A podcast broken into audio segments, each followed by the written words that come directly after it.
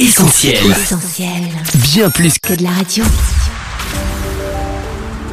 là que je parle, Sophie et Lauriane. Pluie diluvienne, hausse du niveau des mers, froid polaire, ouragan, canicule, le dérèglement climatique fait régulièrement la une. Mais a-t-on raison de s'inquiéter? Peut-on encore changer la donne? À l'occasion de la journée mondiale du climat le 8 décembre, c'est un expert en la matière, Freddy Boucher, qui a accepté de répondre à toutes nos questions. Et Céline et Frédéric seront avec nous pour le débrief plus. Bienvenue à toi qui nous écoutes, tu es sur Essentiel et c'est là que tu parles. Là que je parle sur Essentiel Radio. Bonjour Freddy Boucher.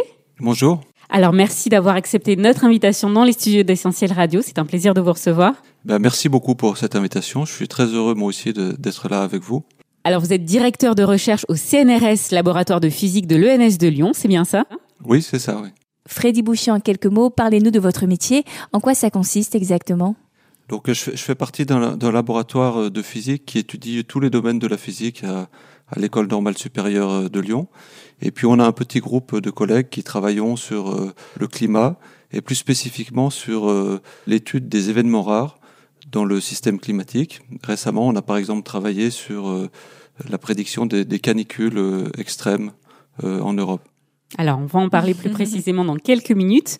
Donc, mis à part l'incontournable échange sur le temps qu'il fait, le dérèglement climatique fait régulièrement la une des journaux. Mais euh, faut-il s'en inquiéter? On écoute quelques réactions recueillies dans notre micro-trottoir. Je pense, oui. Euh, oui, bien sûr. C'est une cause importante, euh, surtout depuis l'industrialisation. C'est vraiment un point sur lequel il faut s'intéresser euh, rigoureusement euh, ces dernières années. Si on s'inquiète pas, bah, le, la Terre euh, va mourir petit à petit euh, à cause justement euh, à la fois de la météo, mais euh, des désastres euh, climatiques qui peuvent être provoqués justement euh, par des catastrophes naturelles. Et du coup, c'est pour ça qu'il faut qu'on s'y mette tous pour euh, pouvoir changer le climat et faire des efforts pour euh, se bouger pour l'environnement. Euh, bah, évidemment qu'il faut s'inquiéter du climat, c'est quelque chose d'important et je pense que ça devrait être un objectif principal dans les années à venir en politique. Alors, Freddy Boucher, a-t-on raison de s'inquiéter? Oui, on voit que maintenant, euh, la, plupart de la population euh, euh, sait qu'il y a un problème avec le, réchauffement climatique. Et comme l'a dit le, premier intervenant, c'est quelque chose qu'on observe depuis le 19e siècle. Et donc on voit progressivement la température de la Terre s'élever. Et on sait que cette élévation de la température est, est liée aux émissions de dioxyde de carbone. Alors c'est pas seulement la température, on observe en fait tout un ensemble de, phénomènes qui sont reliés au réchauffement climatique et qui donnent une image cohérente de ce qui est en train de se passer. Par exemple, on observe une montée des eaux euh, dans les océans, on observe des fontes de la glace, on peut l'observer tout proche d'ici dans les glaciers alpins, mais on l'observe partout dans le monde. On l'observe aussi dans les, banquises euh, arctiques euh, et au niveau antarctique. Et puis on observe aussi une augmentation de la fréquence des extrêmes, donc euh, une acidification des eaux des océans. Donc il y a tout un ensemble de, de phénomènes qui corroborent euh, le, le fait qu'il y a euh, en ce moment un réchauffement climatique. Alors on parle de dérèglement climatique, mais qu'est-ce qui se cache réellement derrière cette expression? Il est aussi souvent question d'événements climatiques exceptionnels. De quoi s'agit-il exactement? Ce qu'on appelle les, les événements climatiques exceptionnels ou extrêmes, c'est en fait euh, les événements de, météorologie ou euh, de climat qui ont un fort impact sur euh, nos sociétés, soit sur la population, soit sur les villes, soit sur les biens, ou alors simplement sur la nature, sur, sur les écosystèmes. Donc c'est des événements qui ont toujours existé, qui vont toujours exister. Les exemples les plus classiques, c'est par exemple une canicule qui peuvent être très extrêmes et créer beaucoup de, de décès, comme on l'a vu par exemple en 2003 en Europe. On en a eu une cet été qui Mm. était beaucoup plus euh, modeste, où ça peut être des tempêtes, où ça peut être des cyclones tropicaux, ou des inondations, des sécheresses. Donc l'ensemble de ces phénomènes que l'humanité a toujours connus ont une fréquence qui peut varier avec le changement climatique. Et donc l'une des questions qu'on se pose, c'est est-ce que cette fréquence va augmenter avec euh, le changement climatique Eh bien, c'est justement la question qu'on a posée dans notre micro-trottoir. Est-ce que ça a tendance à se dégrader au fil des ans? Eh bien, on écoute et là aussi, on vous laisse réagir.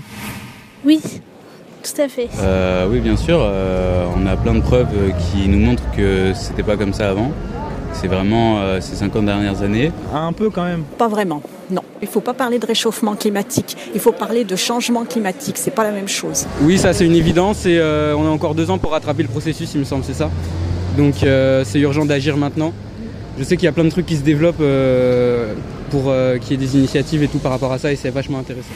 Alors Freddy Boucher, est-ce que c'est une évidence? Est-ce que ça s'est vraiment dégradé ou comme le laissent entendre certains climato-sceptiques, c'est finalement le cycle de la nature?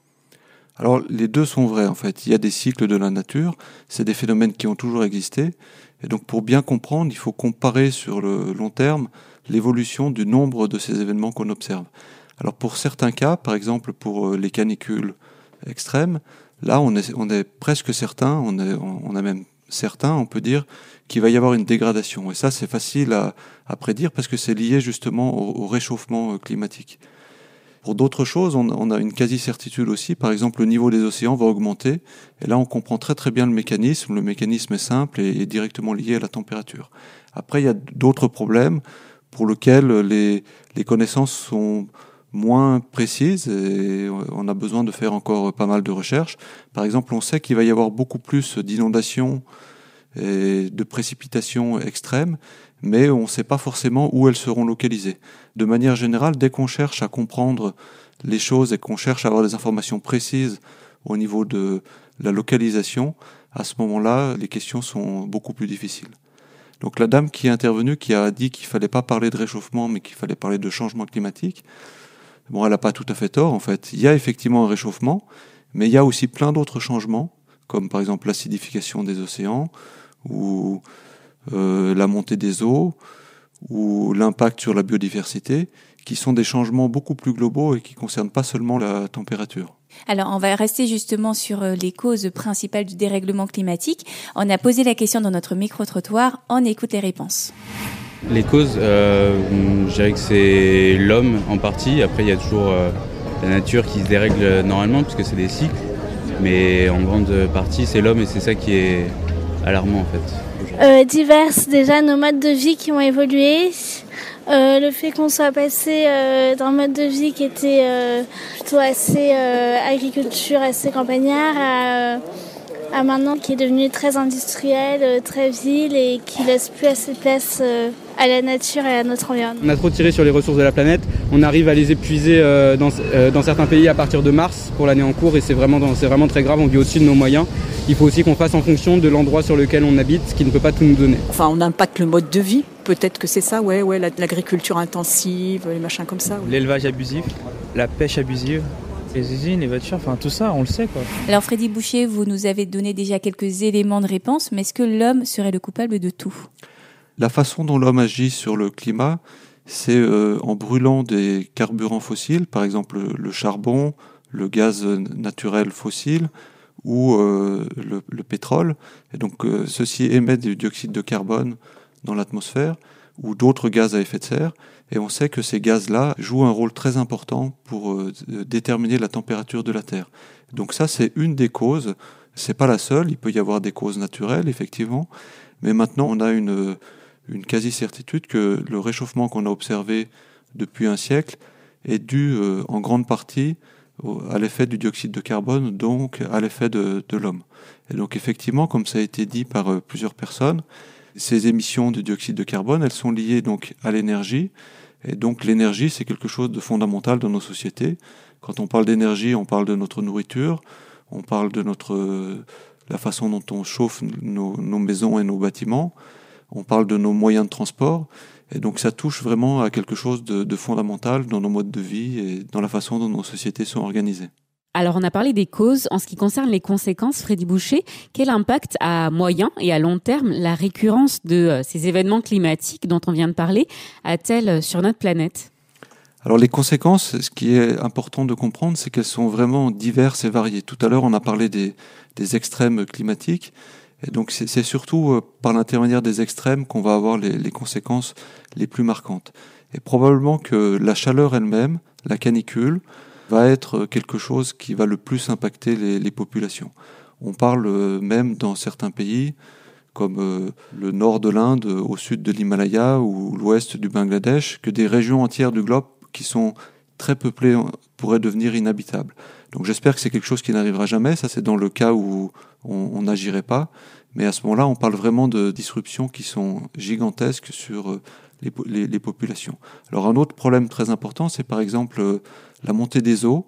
Et ça peut impacter euh, beaucoup de pays, en Europe par exemple aux Pays-Bas, mais des pays beaucoup plus pauvres comme le Bangladesh ou toutes les îles du Pacifique. Et donc ça, ça c'est des impacts qu'on voit déjà et auxquels on va devoir répondre très très, très prochainement. Alors, des îles de rêve englouties, des grandes villes comme Amsterdam, Tokyo, Miami envahies par les eaux. On croirait presque le teaser dans le film Catastrophe. Et pourtant, certains experts en parlent sérieusement. Est-ce que c'est vrai? Est-ce que la face du monde va réellement euh, changer dans les années à venir? Euh, Écoutez, je ne sais pas, j'espère pas. Mais donc tout va dépendre de notre action. Disons qu'il y y a des changements qui ont déjà eu lieu, des changements importants. Il y en a d'autres qui auront lieu et on espère qu'ils vont être limités et que les scénarios catastrophes euh, dont vous parlez seront évités. Mais il est important de comprendre que ce sont des, des scénarios possibles. En fait, si je peux rajouter quelque chose sur les conséquences, on voit que les conséquences, elles sont très très variables au niveau géographique.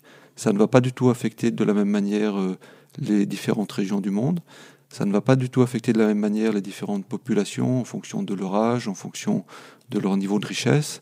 Et donc euh, le problème du réchauffement climatique, c'est euh, avant tout un problème éthique. Hein. c'est un problème éthique parce que c'est un problème pour lequel les personnes qui sont à la source des principales causes ne sont pas forcément celles qui vont subir les conséquences.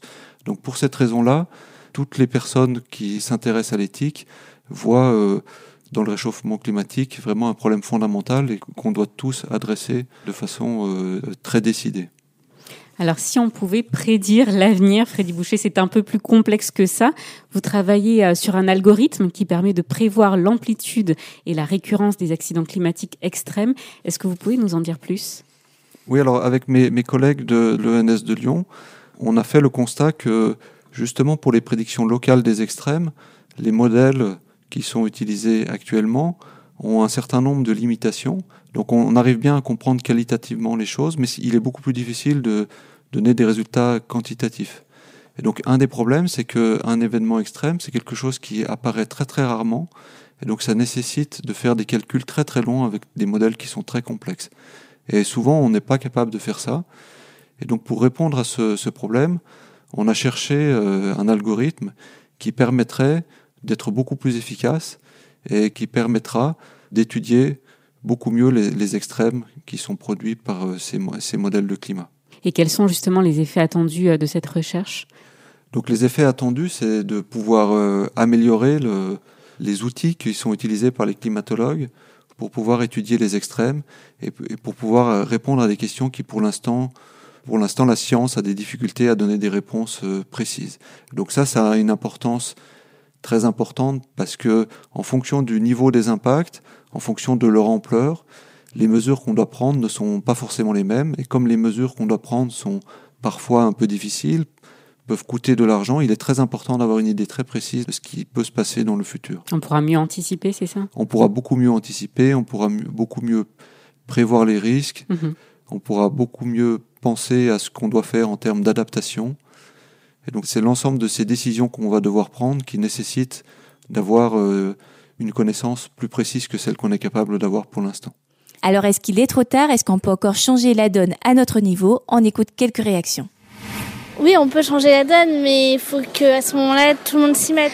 Et euh, donc si on s'y met tous, euh, oui, on peut le faire. Et des gestes très simples, ne pas gaspiller l'eau, l'électricité aussi, faire attention.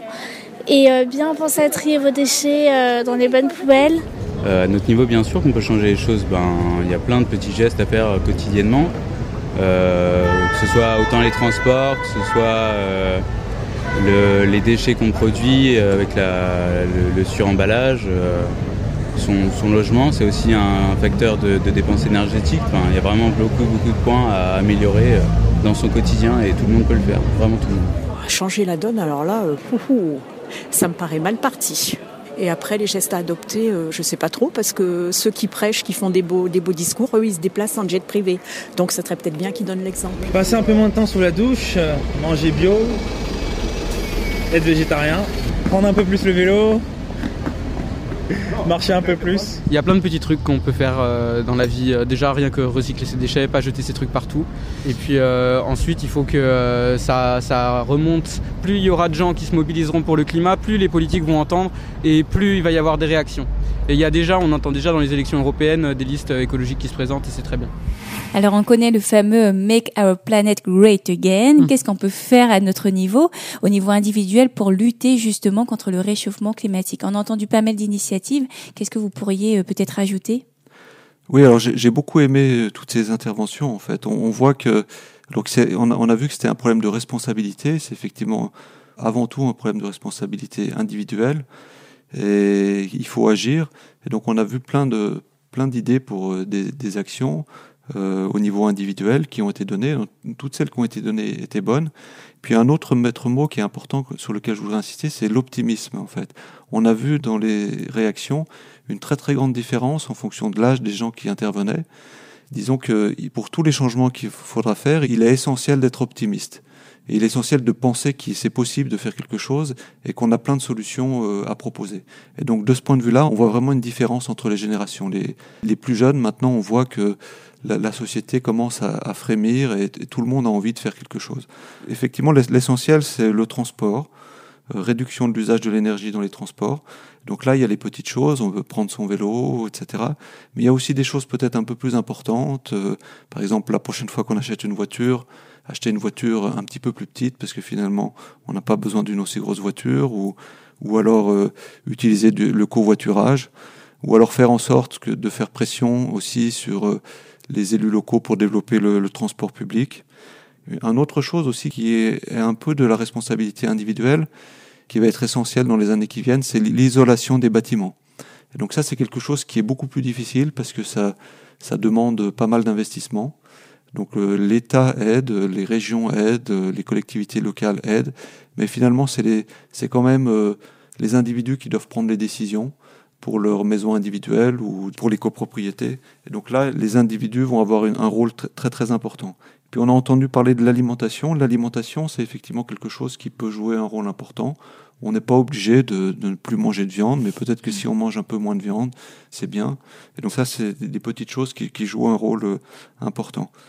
Et puis il y a aussi euh, des, choses qui vont arriver maintenant où, euh, à l'échelle individuelle, on va pouvoir vraiment agir. Par exemple, il y a une révolution qui est en train de se passer, c'est que l'énergie solaire et l'énergie éolienne sont devenues les énergies, les sources d'énergie les moins chères pour produire euh, l'énergie à peu près partout dans le monde.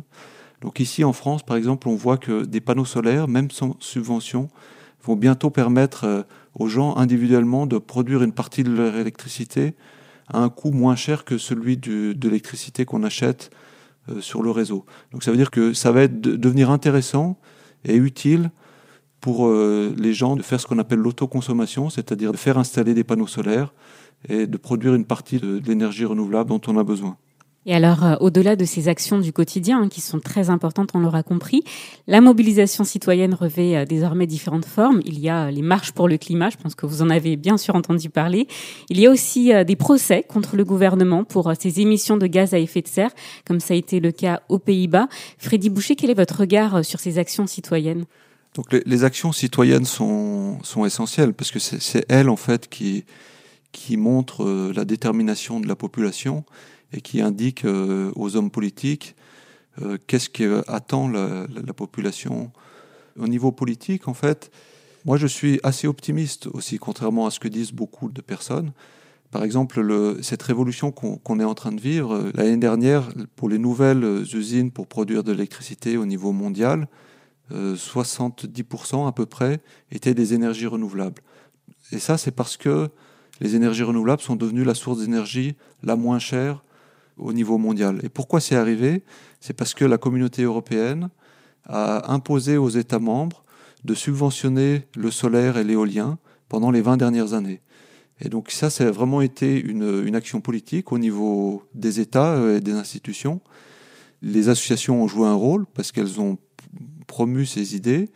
Euh, les individus ont joué un rôle aussi parce que c'est eux qui, qui ont installé chez eux des panneaux solaires, c'est eux qui ont accepté ou pas d'avoir des éoliennes dans leur région.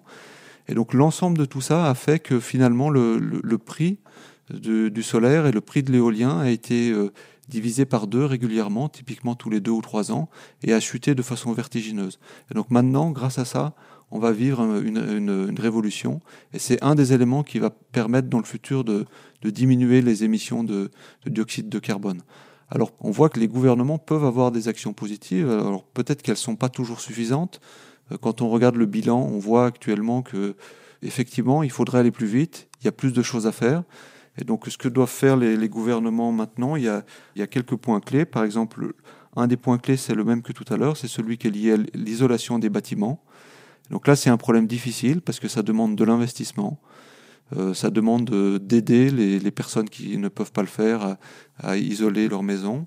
Ça demande de- d'isoler les, les bâtiments publics. Et donc euh, là, c'est un point difficile parce qu'on a un problème de, de financement. Un autre exemple, c'est que les États doivent aussi faire en sorte d'accélérer la prochaine révolution qui va avoir lieu, qui va être positive. C'est la révolution des, des transports. En fait, prochainement, d'ici une dizaine d'années, les, voitures électriques vont devenir euh, essentiellement à base de batterie, vont devenir moins chères que les voitures thermiques habituelles.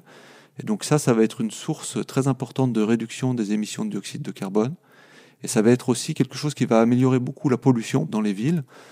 Et donc euh, là, euh, le rôle de- des gouvernements, c'est de faire pression sur les constructeurs d'automobiles pour aller un petit peu plus vite en imposant des normes. C'est aussi de faire en sorte que euh, tout ça arrive de façon euh, naturelle, que toutes les infrastructures soient prêtes. Donc le gouvernement a un rôle important à jouer de, ce côté-là. Et puis finalement, peut-être que le rôle le plus important des gouvernements, c'est de faire en sorte qu'il y ait un climat de confiance autour de, ces questions-là. Parce qu'on on est en train de parler de transformations de la société qui sont majeures. Donc il faut vraiment que toute la population soit engagée le- dans ces transformations. Une bonne partie de la population est maintenant prête, mais ça implique, quand on a de telles transformations de telle ampleur, ben, certains vont perdre leur emploi, d'autres vont en retrouver. Ces transformations vont probablement créer des emplois, mais il y aura beaucoup de réticence de la part de, de personnes qui, qui vont risquer de, de se retrouver dans des situations euh, difficiles à cause de ces transformations. Et donc pour mener à bien ces transformations en profondeur, il faut vraiment créer un climat de confiance. Et ça, ça fait aussi partie de la responsabilité des- du, du gouvernement. Alors Freddy Bouchon, on approche déjà de la fin de cette interview. Est-ce que vous auriez euh, quelques derniers mots pour nos auditeurs, dans- toujours dans cet élan d'optimisme euh, dont vous nous parlez? Bah, Peut-être que je veux rappeler effectivement que les maîtres mots, c'est responsabilité, parce que euh, on n'est peut-être pas responsable de ce qui s'est passé dans le passé, et peu importe après tout, mais par contre on est vraiment responsable de ce qui va se passer dans le, le futur. Le deuxième mot, c'est action. En fait, on peut agir, mais agir vraiment. Et donc euh, l'ennemi, c'est le dioxyde de carbone. Donc euh, l'ennemi, c'est une utilisation d'é- d'énergie qui consomme du pétrole, du gaz, et du charbon. Il y a d'autres ennemis, mais c'est celui-là l'ennemi principal. Donc agissons pour ça. Et puis donc euh, euh, optimisme et confiance euh, et solidarité, c'est comme ça qu'on va arriver en fait à vraiment mettre en, en- en mouvement toute la société. Eh bien, merci beaucoup pour ce message et merci d'avoir répondu à toutes nos questions avec votre regard d'expert. On vous dit peut-être à bientôt dans les studios d'Essentiel Radio. Merci beaucoup à vous, merci de l'invitation. Là que tu parles, Sophie et Lauriane. Alors s'il y en a deux qui n'ont rien loupé de ce début d'émission, c'est Céline et Frédéric, nos prochaines invités. C'est l'heure du débrief plus. Là que tu parles, le débrief plus.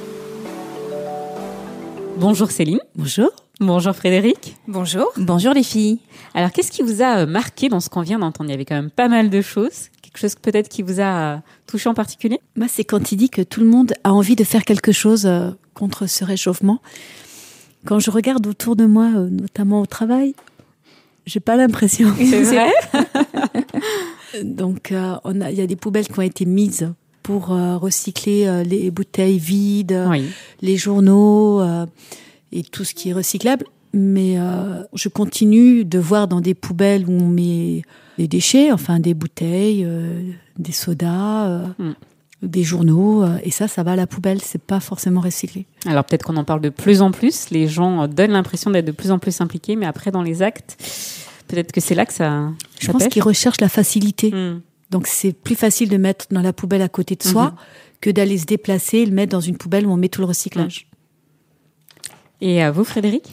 Alors du coup, euh, ce qui m'a interpellé moi euh, particulièrement, c'est que au niveau scientifique, même euh, dans la recherche, ils n'ont pas encore tous les éléments pour pouvoir déterminer des solutions, pour trouver des, des réponses, bien que ça a l'air tellement évident dans notre quotidien et la manière dont on est impacté par par l'environnement au quotidien. Du coup, ben, je suis heureuse de savoir que que ça bouge et au niveau scientifique avec cette cet algorithme sur lequel ils sont en train de travailler à l'ENS. Euh, en euh, oui, et euh, en espérant qu'on trouvera des, des réponses et des outils pour euh, pallier à des solutions. Alors justement, vous parliez de quotidien. Est-ce que Céline, Frédéric, il y a des choses que vous faites pour réduire votre empreinte carbone? On entend de plus en plus cette expression. Est-ce que concrètement, il y a des gestes écolos, des choses que vous faites justement? Bon, le papier, moi, je le recycle. Mhm. J'écris toujours derrière. Les enveloppes, je les garde parce que je peux m'en servir aussi de brouillon ou si j'ai quelque chose à mettre dedans, je mets une vieille enveloppe. Bon, il faut pas que ce soit trop écrit dessus quand même. Euh, Trier ses déchets, par exemple? Ah, bien sûr, j'ai deux poubelles et j'ai même euh, dans mon petit, j'ai un jardinet, tout petit jardin et j'y mets toutes les épluchures, euh, tous les déchets végétaux. Mhm. Donc, donc ma poubelle, en fait, elle est pas, elle prend pas beaucoup de place, ma poubelle de déchets. J'ai juste un petit sac plastique.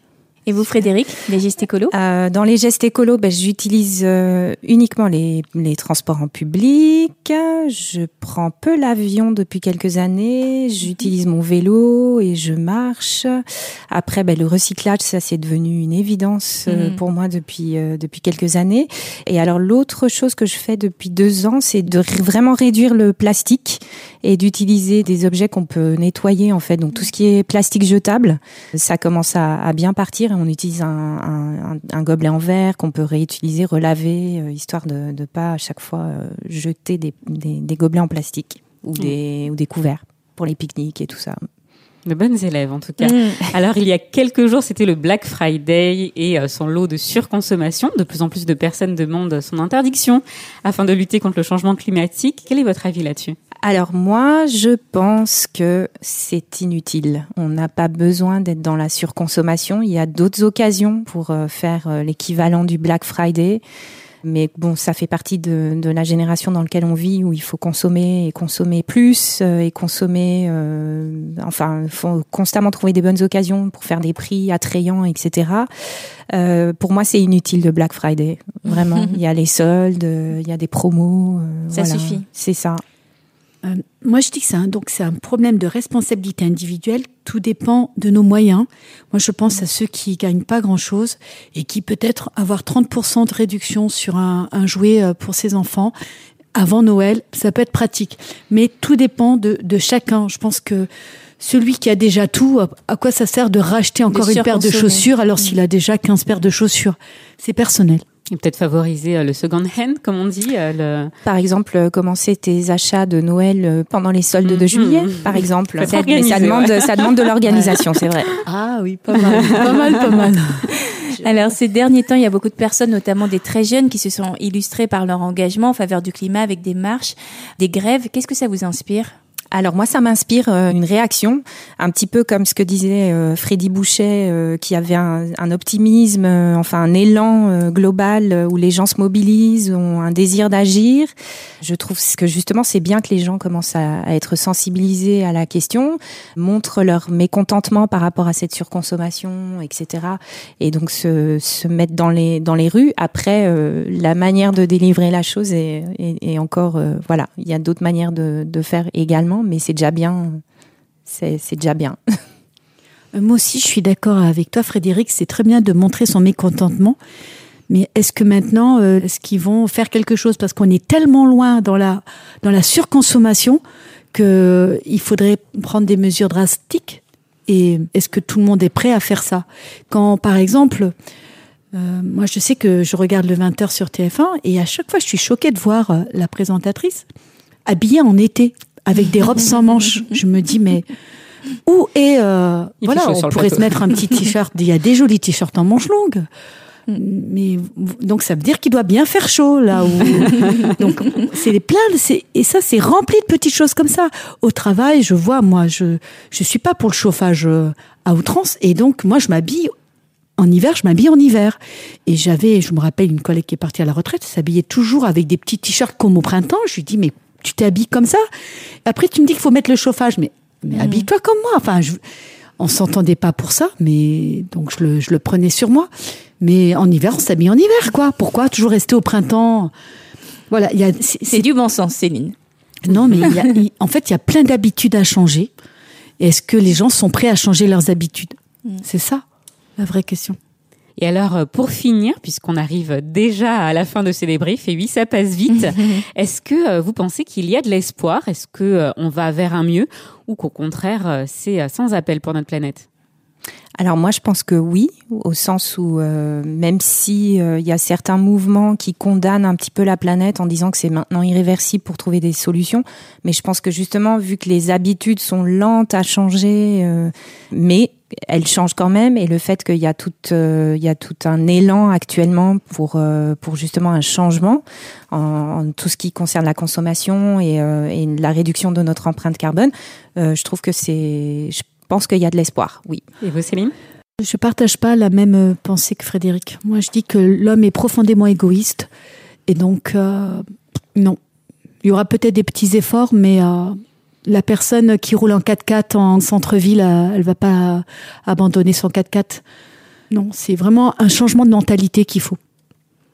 Alors c'est sur ces deux avis euh, Mm. contrastés mais très intéressants Oui. qu'on va euh, devoir vous quitter. Alors un grand merci encore euh, Frédéric, Céline pour euh, vos réponses et puis on vous dit bien sûr à bientôt sur Essentiel Radio. À bientôt. Merci à vous. Merci. Merci à vous aussi et Au à très bientôt. Là que tu parles, Sophie et Lauriane.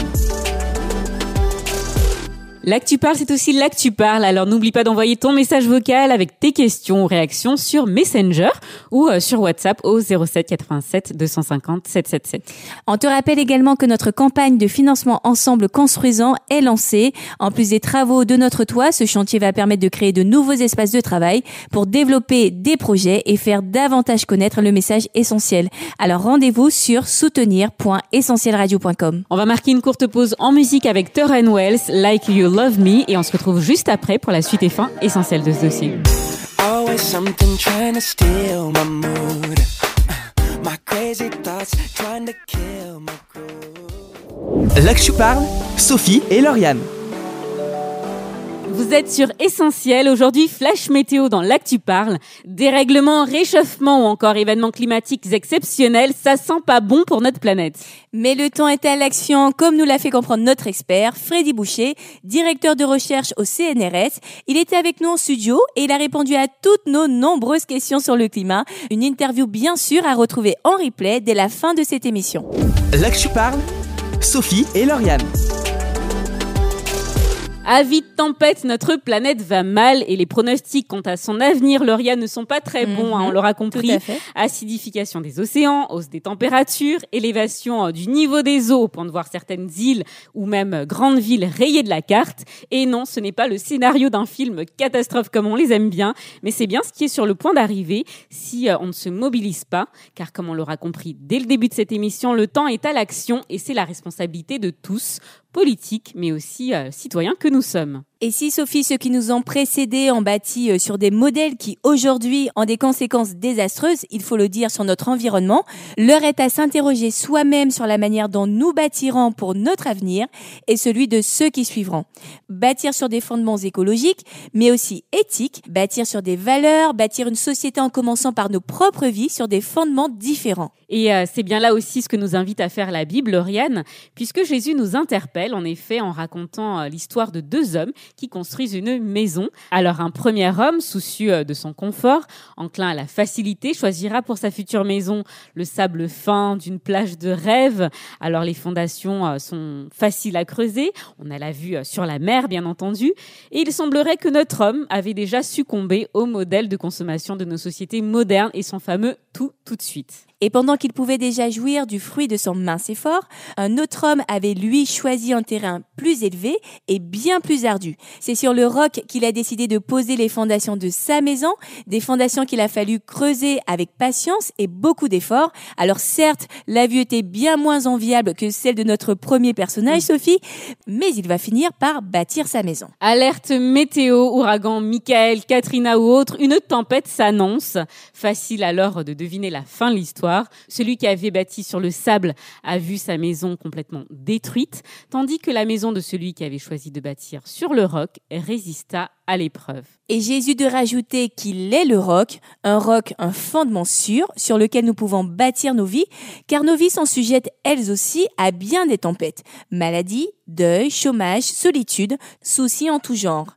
C'est pourquoi Jésus nous invite à nous confier en lui, car non seulement il est celui qui peut calmer la tempête, faire taire vents et marées, mais il est aussi celui qui peut nous soutenir, nous faire traverser ces épreuves et nous en faire sortir indemnes et même vainqueurs. Et même si dans ce domaine aussi les sceptiques sont nombreux, Jésus est bien celui qui peut amener une véritable révolution dans nos cœurs, une ère nouvelle ancrée dans la paix, la joie et l'amour de son prochain. Et parce que là que tu parles, c'est aussi là que Dieu parle, un extrait de la Bible pour finir. Tu as été un refuge pour le faible, un refuge pour le malheureux dans la détresse, un abri contre la tempête, un ombrage contre la chaleur. Là que tu parles, Sophie et Lauriane. Pour retrouver cette émission en replay gratuitement, rendez-vous sur notre site essentielradio.com ou sur notre appli. On attend aussi vos commentaires sur les réseaux sociaux, Facebook, Twitter, Instagram, vous les connaissez. Et parce que là que tu parles, c'est là aussi que tu peux faire entendre ta voix. Rendez-vous sur WhatsApp au 07 87 250 777. Soutenir.essentielradio.com, c'est le site à retenir si vous avez à cœur de nous aider pour la rénovation de nos locaux et pour faire connaître davantage le message essentiel. On vous laisse avec la suite du programme et puis on vous dit à la semaine prochaine pour un nouveau dossier. Salut Salut Là que tu parles sur Essentiel Radio. On retrouve, retrouve tous nos programmes sur essentielradio.com.